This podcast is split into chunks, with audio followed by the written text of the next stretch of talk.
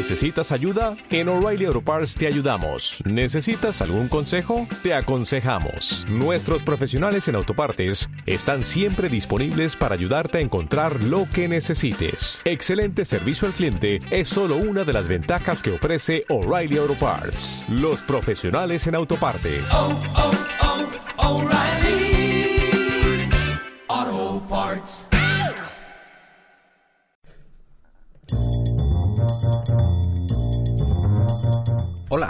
Te doy la bienvenida a World Media Podcast. Tiempo en un nuevo capítulo de World Media para conocer la vida y el trabajo de otras personas, de gente sencilla. En esta ocasión gente que ayuda a otras personas.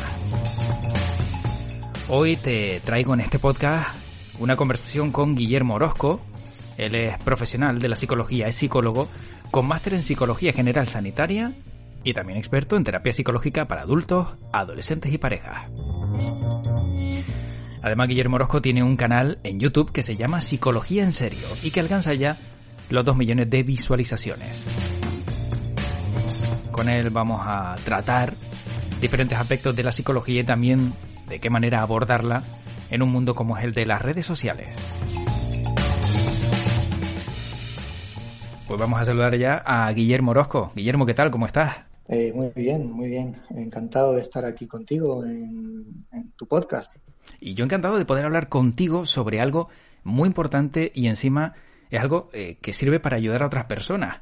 La psicología mmm, a través de las redes sociales aparte, que también, pues como es normal, como psicólogo ejerces en un despacho, eh, con llamadas, pero también a través de las redes sociales es algo que mmm, entiendo que forma parte del presente y no ya del futuro. Sí, claro, bueno, mi, principal ocupación obviamente es mi, despacho de psicología, que lo tengo aquí en Las Palmas de Gran Canaria. Y bueno, llevo ya tres años con el despacho aquí. Antes yo trabajaba en Madrid, pero me mudé aquí hace unos tres años. Y, y esa es mi ocupación, ¿vale? El tema de redes sociales, pues bueno, es un, una parte más, pero no, no, no es ni de, ni de lejos mi principal ocupación, ¿no? No deja de ser un complemento a lo que es la, la, terapia psicológica, que es a lo que me dedico. Sí, porque además, eh, dentro de, como bien indicas, ¿no? Esa labor que desempeña, luego hablaremos en profundidad de, de las redes sociales, te ocupas de, de muchísimos aspectos, ¿no? Eh, terapia para adultos, pareja, adolescentes, eh, psicología infantil. Sí. ¿Cómo puede ser? Bueno, un... psicología infantil cada vez menos. ¿Y eso? Sí, sí, sí. Bueno, eh, es complicado, ¿no? Trabajar mm. con, con, psicología infantil, eh, al final tienes que especializarte también un poco y el tema de la psicología infantil para mí siempre ha sido como un gran reto, ¿no? Eh, porque ya no solo tienes que trabajar con los niños, sino también trabajar mucho con, con los padres, ¿no? Claro. Y es complicado, ¿no? En, en, cierta manera decirle a un padre cómo tiene que educar a su hijo, ¿no? Que muchas veces eh, la psicología o la terapia infantil se basa en eso, así que he preferido especializarme en otros campos. Y, y, no sé si dentro de, y ahora para abordar esos otros campos, dentro de esos casos que te has encontrado, ¿encuentras demasiada sobreprotección de los padres hacia los hijos? Que a lo mejor una recomendación que tú puedas hacer se puede malinterpretar, ¿no? O no gustar cuando antes, yo hablo ya, por lo menos de, de lo que eran nuestros padres, algo que te dijera un profesor, algo que te dijera alguien, los padres decían, oye, esto me han dicho y vamos a hacer esto. ¿Ha cambiado las cosas? Hombre, está claro que hoy en día, a ver, eh, las parejas suelen tener uno o, o ningún hijo, ¿no? Eso es, es muy raro, ¿no? La, las familias que tienen tres, cuatro hijos, como, como en mi época, ¿no? Y, y sí es verdad que lo, los niños están muy sobreprotegidos y mm, hay, claro, el, problema es llegar a ese equilibrio, ¿no? Entre poder atender a tu hijo, eh, validarlo emocionalmente, tener en cuenta ¿no? sus necesidades y dejarle que aprenda por su cuenta, ¿no? que, que se caiga, que llore, que, que, aprenda a resolver los conflictos. ¿no? Hay que encontrar un, un, equilibrio. Lo que a mí me da mucha pena es con la cantidad de información que hay hoy en día y la cantidad de profesionales que pueden orientar a los padres, es el, el, el hecho de que cuando me llegaban a consulta no, no, no, no había una intención casi de cambiar el padre o, o, cambiar su actitud, sino es como arréglame al niño que, que, que está mal, ¿no? Y, y, ya está. Entonces, creo que sería más importante hacer psicoeducación para padres, escuelas para padres, para que ellos aprendan cómo poder educar y atender las necesidades emocionales de sus hijos, no solamente las físicas. ¿no? Parece que nos centramos en darles alimento, en darles cobijo, en darles caprichos, pero las necesidades emocionales de los niños son muy importantes y no se están teniendo en cuenta. Hmm, sin duda. Eh, Guillermo, dentro de los trastornos de los que te ocupas en la consulta, ¿cuál es el más habitual con el que se suele encontrar un psicólogo o en este caso con el que te sueles encontrar tú? Bueno, mi, en consulta con, con, gran diferencia son los trastornos de ansiedad o derivados, ¿no? Hablando de ansiedad generalizada, de trastorno obsesivo compulsivo, de agorafobia, cualquier tipo de otro tipo de fobias, o sea, mmm, parece que, como yo digo, ¿no? Eh, eh, en consulta a mis pacientes, nuestro cerebro no funciona bien en, en, la sociedad actual, no está diseñado ¿no? para el entorno que, que, hemos creado, está mejor adaptado para un entorno que teníamos hace 100.000 años, ¿no? cuando vivíamos en, en, cavernas o éramos cazadores recolectores. Eh, la ansiedad es una estrategia, una herramienta ¿no? que la evolución nos ha dado. Eh, y que nos ayuda a mantenernos con vida, nos ayuda a mantenernos a salvo, pero actualmente en nuestra sociedad eh, no, no, no, termina de, de, funcionar como tiene que ser. ¿no? Entonces, la, la, gran mayor parte de, de, los casos que trabajo son ansiedad, bueno, y luego también, obviamente, trastornos del estado de ánimo, como, como puede ser la depresión o la distimia. Y si hablamos del estrés, muchos la catalogan como una de las enfermedades del, del nuevo siglo, nos está acompañando en el día a día y el ritmo de vida uh -huh. que estamos llevando también nos está consumiendo. ¿Es otra de las, otro de los trastornos que, que encuentras más habitual? Sí, sin duda el estrés. Lo que pasa es que yo con el estrés tengo también una relación amor-odio, ¿no? O sea, ah, sí. eh, claro, el estrés, igual que la ansiedad, es algo absolutamente maravilloso y necesario que nos mantiene con vida, que nos ayuda a enfrentarnos a los retos de, de, del día a día, ¿no? A ese trabajo que tenemos que hacer, a estas situaciones complicadas, ¿no? El estrés nos, nos a nivel hormonal eh, nos, activa, ¿no? Con el cortisol, la adrenalina, eh, nuestros músculos están preparados, nuestro cerebro está focalizado. Pero claro, el problema del estrés es que está diseñado para durar un tiempo, ¿vale? No es para estar años con estrés, ¿no? Ese es el problema de, del estrés.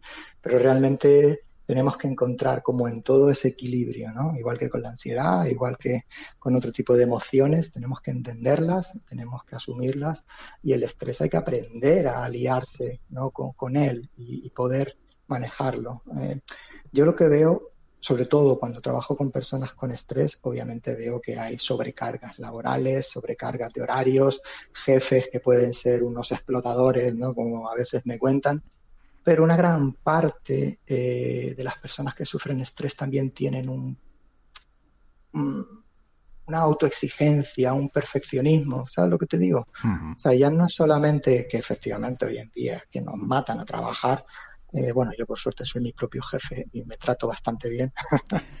Listo que Pero sí, sí, soy bueno.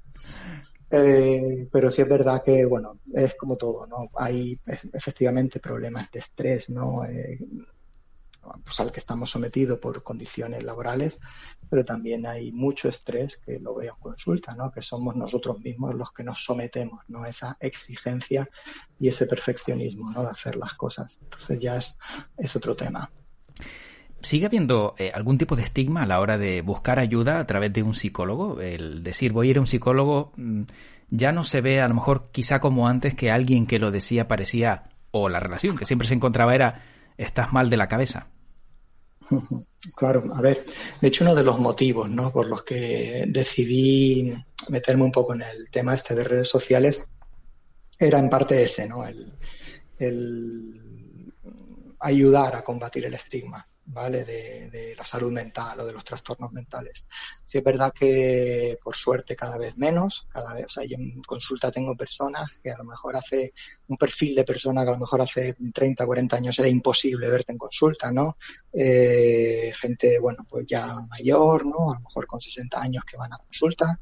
eh, y por primera vez, ¿no? Hay personas que te cuentan cosas que podían haber trabajado hace 40 años, ¿no? En terapia y, han estado pues muchísimo tiempo para, para, pedir ayuda psicológica o gente muy joven, gente ya con 20 años o 18, 19 años que vienen por iniciativa propia, ya no porque tú, los padres les dicen vete terapia porque estás mal y tal, sino personas que ya saben que quieren hacerse cargo de sus emociones y que ven la terapia psicológica o ir al psicólogo como algo muy normal, ¿no? Y eso hay una parte que las redes sociales está ayudando. ¿vale? A normalizar el, el tema de, de, buscar ayuda cuando estás mal emocionalmente, ¿no? Lo típico que dicen por ahí, si, oye, pues si se te rompe el coche vas al mecánico, si tienes fiebre vas al médico, pues si tienes problemas psicológicos, pues vas a psicólogo, ¿no? Y problemas psicológicos no tiene que ser una esquizofrenia o un trastorno mental muy grave, ¿vale? O sea, una mala gestión emocional puede ser lo suficientemente mm, desagradable como para hacer que nuestra vida eh, pues sea haya un gran sufrimiento y eso se puede trabajar muy bien en terapia.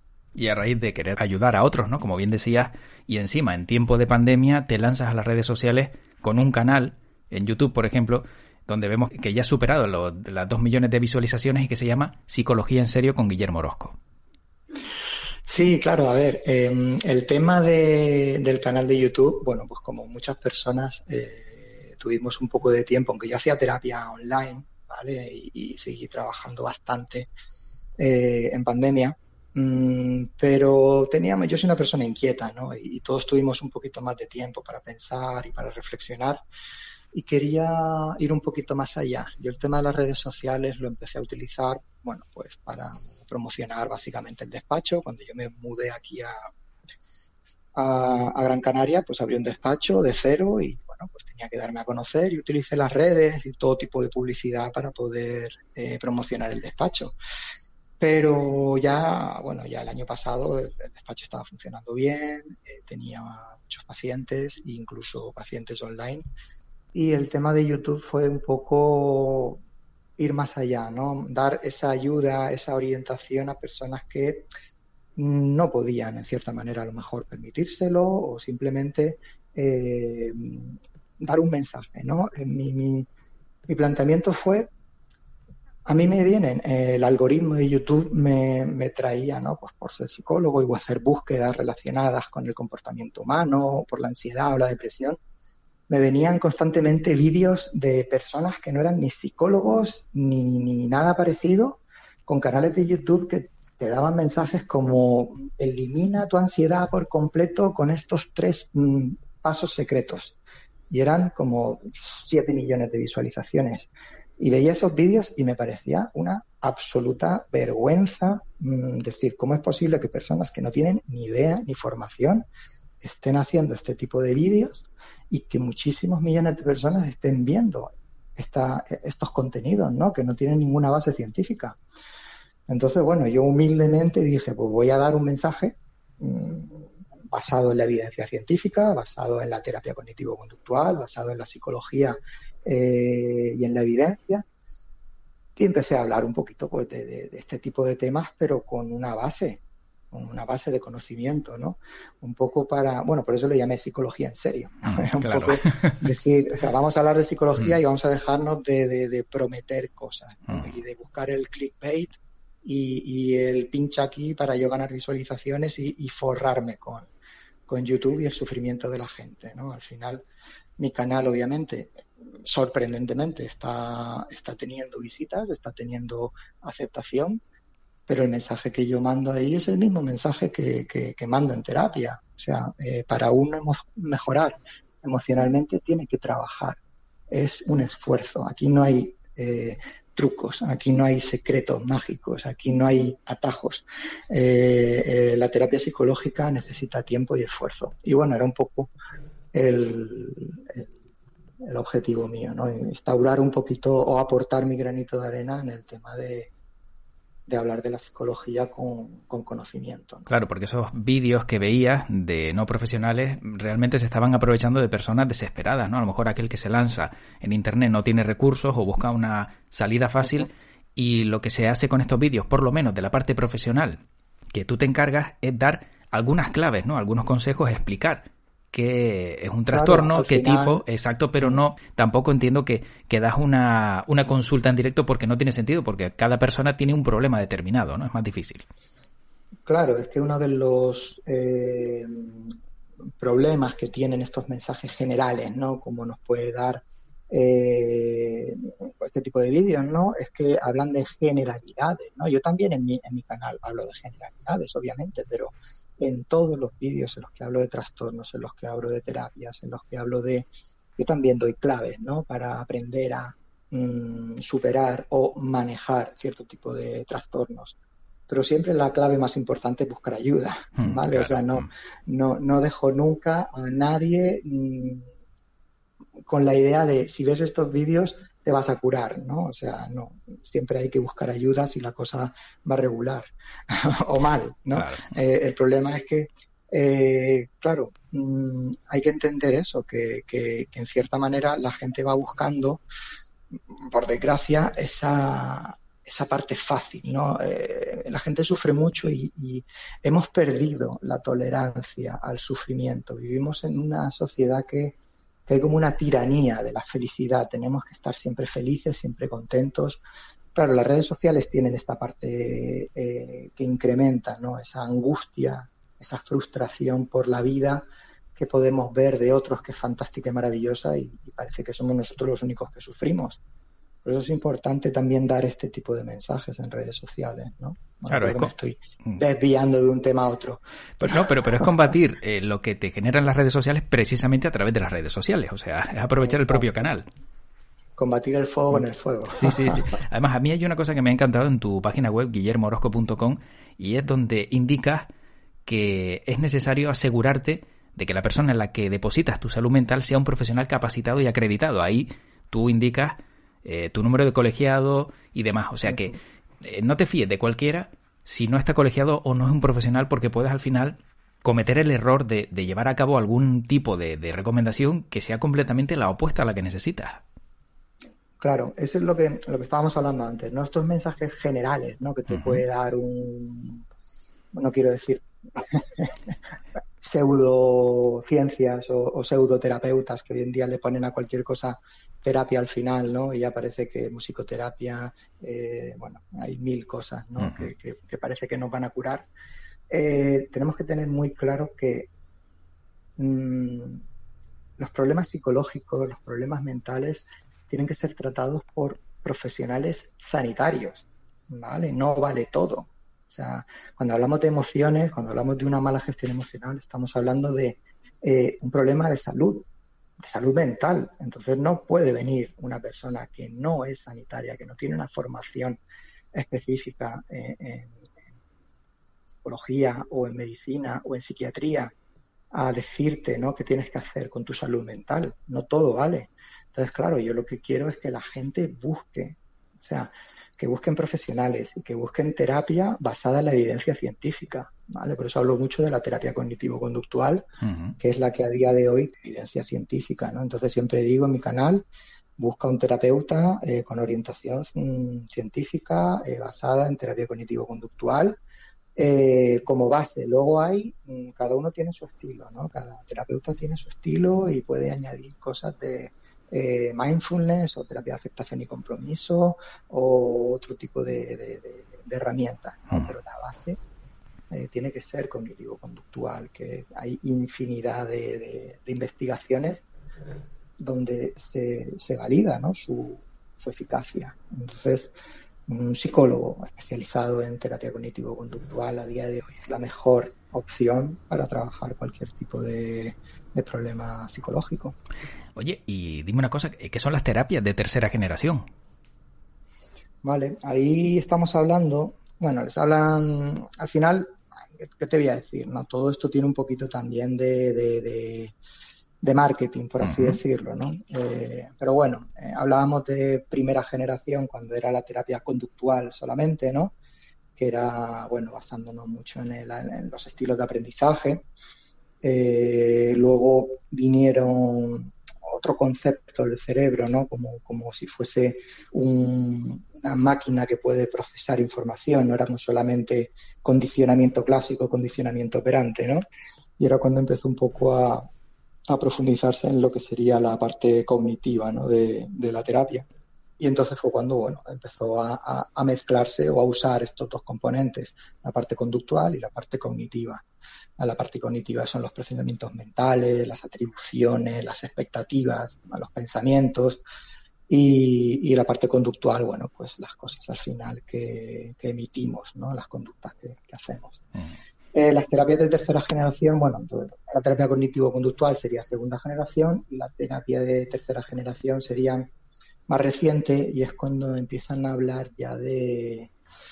Eh, ellos le llamaban como que era eh, conductismo radical, ¿no? Porque empezábamos intentando ver los pensamientos como un acontecimiento mental, ya no como un procesamiento, sino simplemente como, como que los pensamientos nos provocaban una asociación eh, que nos podía provocar una reacción emocional y conductual, ¿no? Entonces, bueno, es un poquito complejo, pero al final eh, hablamos de la terapia de aceptación y compromiso, de la terapia basada en mindfulness, de la psicoterapia analítico-funcional, eh, la terapia dialéctico-conductual.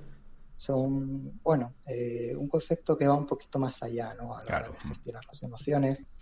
Eh, pero no dejan de ser herramientas que tienen mucha base en la terapia cognitivo-conductual y, bueno, que yo al final creo que todo puede, de cierta manera, complementarse. No, mm. tenemos por qué radicalizarnos con, algo, sin utilizar herramientas que, puedan ser útiles.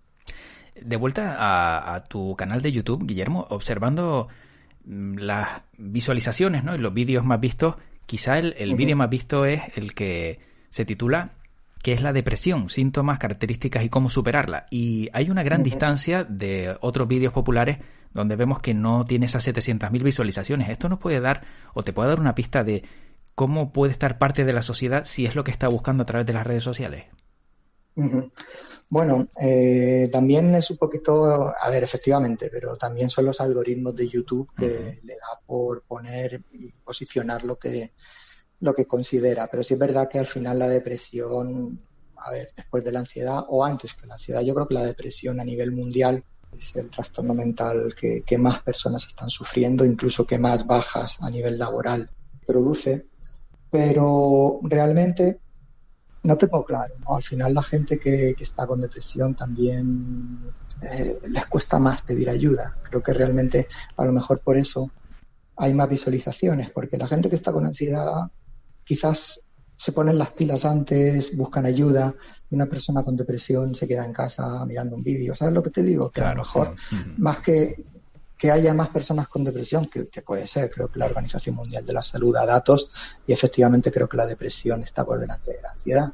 a lo mejor también es el, el comportamiento ¿no? que puede tener una persona con depresión antes que, una persona con ansiedad, ¿no? De, al igual quedarse en casa y, ver vídeos de YouTube esperando que algo pueda ocurrir que, le ayude, ¿no? A, tirar para adelante.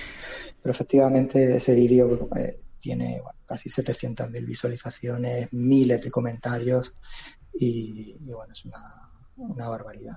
Y justo eh, a través de lo que acabas de decir, entonces, ¿cuándo es necesario sentir el clic de que necesito ayuda profesional, ayuda psicológica profesional. ¿Cuándo crees tú que una persona debe darse cuenta de que tiene que contactar con un psicólogo profesional y más en el caso, por ejemplo, que lo que acabas de decir, ¿no? De, que no quieres salir, que tienes esa actitud eh, de tener o por lo menos que pueda haber un indicio de una depresión. Claro, es que precisamente son las claves que intento dar en ese vídeo, ¿no? Que la gente se dé cuenta de que, porque es sorprendente, ¿no? Nosotros vivimos en, España, en Europa, ¿no? Y, hay muchísima información, pero lo que sí me he dado cuenta con el canal de YouTube, que muchas personas en otros países eh, hispanohablantes, ¿no? En Sudamérica, que, que no tienen mm, a lo mejor eh, esa, esa información o esa... Mm, eh, un servicio de, salud, ¿no? Como el que podemos tener, que a lo mejor tienes el médico que te dice, oye, pues esto puede ser depresión, no ten cuidado con esto, ¿vale? Al final vemos que, o yo veo que en mi canal hay muchísimas personas es que ni se les ha pasado por la cabeza asociar sus síntomas con algo psicológico, ¿no? O con algo mental. Mm. Y, me llama, o me empezó a llamar muchísimo la atención como eh, miles de personas simplemente por saber que su, su, emoción, sus sentimientos, sus síntomas podrían deberse a algo psicológico, ya estaban eh, súper agradecidos y ya querían buscar ayuda. ¿Vale? Entonces, claro, mm, hay muchos síntomas, ¿no? La depresión tiene muchísimos síntomas, ya no solo a nivel cognitivo, de pensamientos eh, muy, muy catastrofistas, eh, sino a nivel físico, dolores, eh, a nivel mm, de estado de ánimo, no tener ganas de hacer nada o perder el placer ¿no? con las cosas que antes nos gustaban. Ya no solamente es la tristeza o la desesperación, pensamientos suicidas, ¿vale? Hay muchos síntomas y, y que nos pueden resultar de alarma, ¿no? Para decir mm, algo no está yendo bien, ¿no? Y estoy desarrollando una depresión. Luego también a nivel conductual, pues hay muchos síntomas. Pues me quedo en cama, no voy a trabajar o no me voy al colegio o al instituto eh, ya no quiero salir como salía antes, no quiero compartir mi tiempo con otras personas, prefiero estar solo, encerrado. Todo esto obviamente empieza a ser signos de alarma de que algo no está yendo bien. Y claro, eh, mi objetivo es ese, principalmente, ¿no? Que la gente entienda un poco que lo que le está pasando eh, podría ser que están desarrollando o que tienen una depresión y obviamente que busquen ayuda psicológica si es si es posible, obviamente. Sino también la depresión en atención primaria se trabaja muy bien. O sea, también sabemos que los antidepresivos son la medicación más, eh, más prescrita. Y bueno, en muchas ocasiones funciona muy bien, pero siempre sería mejor el poder combinarlo con, psicoterapia. Sí, el paso previo, hablar con un profesional y de ahí en adelante ver cuál es el, siguiente paso, ¿no? Claro, porque aquí en España está, o sea, está claro, vas a tu médico de cabecera y tu médico de cabecera te dice, mira, a lo mejor puede ser depresión.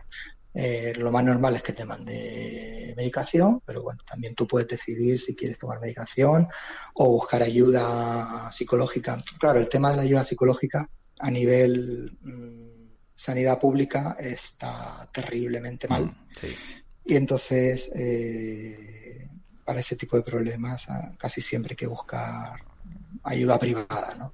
Porque esa es una de las cosas terribles que, tenemos, que la sanidad pública funciona muy, muy mal con los problemas mentales. Mm, sí, que debería haber más profesionales, debería haber más consultas, debería haber más opciones, ¿no? Para poder acceder a ella.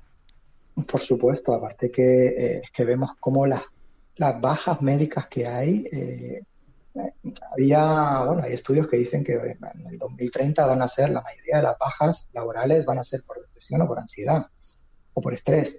Eh, al final, ¿no? O sea, que, está superando con creces otro tipo de, de enfermedades o de problemas. Entonces, si no tenemos esto en cuenta, es que es un problema económico para el país. O sea, hay muchísima gente y también las propias discapacidades, ¿no? O sea, la gente está pidiendo eh, discapacidad por, por un montón de problemas psicológicos, ¿no? Entonces, es, un, es algo que, mm. que, hay que hacer, ¿no? Que ya es un problema es un problema que el gobierno tiene que hacer algo al respecto urgentemente. Fíjate, Guillermo, que hace unos días me comentaban, me lo han dicho ya dos personas, que eh, a través de una encuesta en LinkedIn, una de las preguntas que le han formulado a ambas personas precisamente hablaba de si estaban dispuestos a abandonar un trabajo por salud mental, por deterioro de la salud mental. O sea, ya están realizando encuestas algunos porque están viendo que esto es un problema más, común que, otra cosa.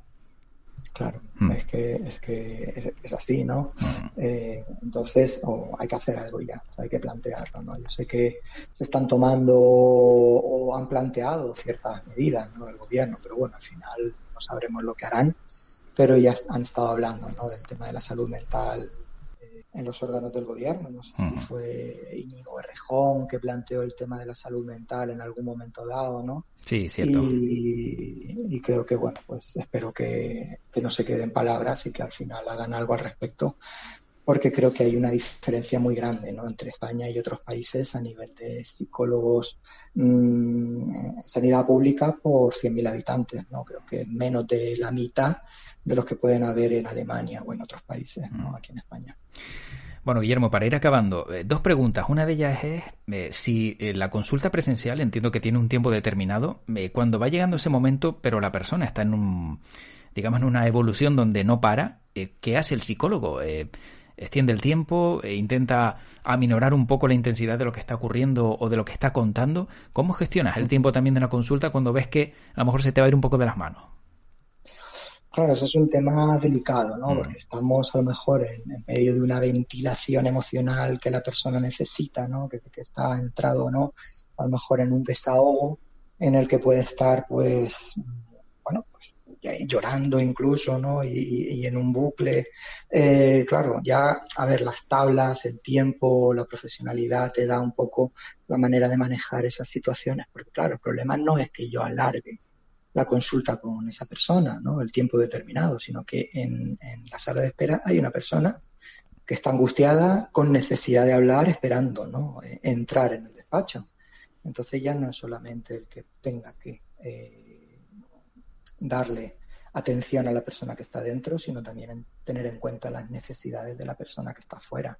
Entonces eso hay que, hay que gestionarlo sí o sí. Entonces, bueno, el tiempo te da, o sea, lo, que es la experiencia te da herramientas ¿no? para poder eh, posponer eso, mm, hacer algún tipo de, de, acompañamiento para que la persona vaya disminuyendo ¿no? esa intensidad y, poder cerrar la consulta de una manera satisfactoria. ¿no? Pero claro, hay que tener en cuenta no solo al que tienes en consulta, sino las personas que están fuera esperando con, otras necesidades. ¿no? Entonces, claro, yo entiendo que hay veces que se te hacen cortas las consultas, pero no, no queda otra. Hay que intentar ajustarse cinco minutos, diez minutos máximo, si no, no sería viable, ¿no? Que una persona esté fuera esperando en consulta eh, media hora mm, o una hora, ¿sabes? Porque claro, si empiezas, yo suelo tener varias consultas durante el día y si empiezas con un retraso, un retraso, un retraso, a lo mejor la última persona tiene que esperar una hora, no, tiene sentido. Sí, porque eh, ahondas más en esa desesperación que puede tener, ¿no? O sea, se puede sentir hasta inferior por decir, oye, encima me hacen esperar. Claro, son detalles pequeños, pero a lo mejor son muy importantes, sí, sí. Mm. Las personas van con un sufrimiento y estar en la sala de espera de un psicólogo es complicado, ¿no? Porque eh, ya de por sí, incluso, como hablábamos al principio, ¿no? incluso por el propio estigma, ¿no? De, que alguien te vea, algún conocido, encontrarte con alguien, ¿no? Que, pueda, al final es, un poco angustioso. Bueno, pues Guillermo, eh, ya una última pregunta y quizá un poco en clave más humorística. ¿Con quién habla un psicólogo que tiene algún problema? ¿Se hace una autoconsulta o recurre a otro compañero? Hombre, eso es que me lo preguntan todos desde, desde mi madre, ¿no? Ah, sí. claro, sabes que las madres son madres. Sí, sí, sí, ¿Cómo puedes estar enfadado? ¿Cómo puedes estar triste si eres psicólogo, no? Sí, sí, exacto. Sí, sí, tienes las claves, tienes las claves. psicólogo no, puedo ponerme triste o enfadarme o, o estar angustiado, ¿no? Es como decirle a un fisioterapeuta que no puede tener contracturas musculares, ¿no? Mm. claro, soy un ser humano, la vida me, me, supera a veces, ¿no? O sea, hay días que, estoy mal. Entonces, claro, yo por suerte tengo compañeros, con, tengo eh, gente con la, otros psicólogos, ¿no? Sobre todo en mi despacho tengo una compañera eh, que se llama Miriam Rivero, con la que yo llevo desde que vine eh, a Las Palmas trabajando, compartiendo eh, despacho, compartiendo proyectos y haciendo un montón de cosas. Y bueno, nos reunimos, hablamos, nos desahogamos, nos aireamos y, al final, bueno, en, en, mucha clave de humor, porque yo tengo mucho sentido del humor, ella también intentamos pues pues eso no relativizar un poco todo y poder eh, coger un poquito de fuerza y seguir no porque sí es verdad que la terapia eh, dedicarte a la terapia psicológica no es fácil no trabajas con mucho sufrimiento y hay momentos en el que te puede llegar ¿no? a, quemar un poco y, necesitas pues eso hablarlo desahogarte y seguir adelante porque al final, si no estoy bien yo, no puedo ayudar a nadie. Sí, porque como todos los que tienen un trabajo siempre se llevan algo a casa. En el caso de un psicólogo entiendo que será igual, ¿no? Te llevas un problema de otra persona a casa y tienes que intentar disiparlo de alguna manera. Claro, también para eso, pues es importante, ¿no? El, distraerse, el tener tus propias aficiones, ¿no? No estar siempre con la psicología, siempre con los problemas, sino poder distraerte, ¿no? Y yo por por suerte o por desgracia tengo muchas aficiones, entonces no me da la vida ¿no? para, para, para estar haciendo todas las cosas que hago cuando salgo del despacho, aparte del canal de YouTube o, los guiones o el blog que escribo, las redes sociales. También hago, bueno, pues deportes acuáticos, eh, toco la guitarra, me gusta mucho salir en un concierto, etcétera. O sea que al final hay que, hay que hacer cosas para mantener también tu, tu salud mental eh, en condiciones. Efectivamente, sí, disfrutar cansancio físico también, no solo cansancio mental y, mantenerse activo siempre eh, con lo que a uno le guste, porque eso al final es la vida, intentar buscar lo que a uno le gusta sin que le pese. Eso es. Pues Guillermo Orozco, eh, especialista en trastornos de ansiedad, depresión, estrés, autoestima y otros desórdenes emocionales, psicólogo y también tengo que decir que buen amigo, eh, porque las cosas son como son y en el tono de la conversación a lo mejor alguna persona que está escuchando este podcast lo habrá notado, te tengo que decir que mi más sincera enhorabuena, la verdad eh, creo que también el apoyarse un poco en las nuevas tecnologías o, en este nuevo mundo de la comunicación es necesario porque también puedes ayudar a muchas personas y desde aquí pues te agradezco también que lo estés haciendo. Bueno, gracias a ti por, por, hacerte eco, ¿no? También tú de, este tema tan importante, porque creo que la colaboración de todos, sobre todo para romper el estigma ¿no? de, de los trastornos mentales, es súper importante. Así que gracias a ti también por darnos esto, este, este altavoz, ¿no? Para poder hablar de este tema. Así que muchísimas gracias a ti. Pues cuídate mucho, Guillermo. Un fuerte abrazo. Un abrazo. Hasta luego. Pues tiempo de poner punto y final a este podcast de World Media. Como siempre, para mí ha sido un placer haberte acompañado este ratito en World Media con Guillermo Orozco. Y espero que hayas pues, recibido alguna información positiva de esta conversación. Si quieres saber un poco más de Guillermo Orozco, lo puedes encontrar en su página web guillermorozco.com, Orozco con Z. Yo soy José Luis Martín. También nos encuentras en www.worldmedia.es. Y como siempre, te deseo lo mejor. Y además te deseo que tu podcast te acompañe.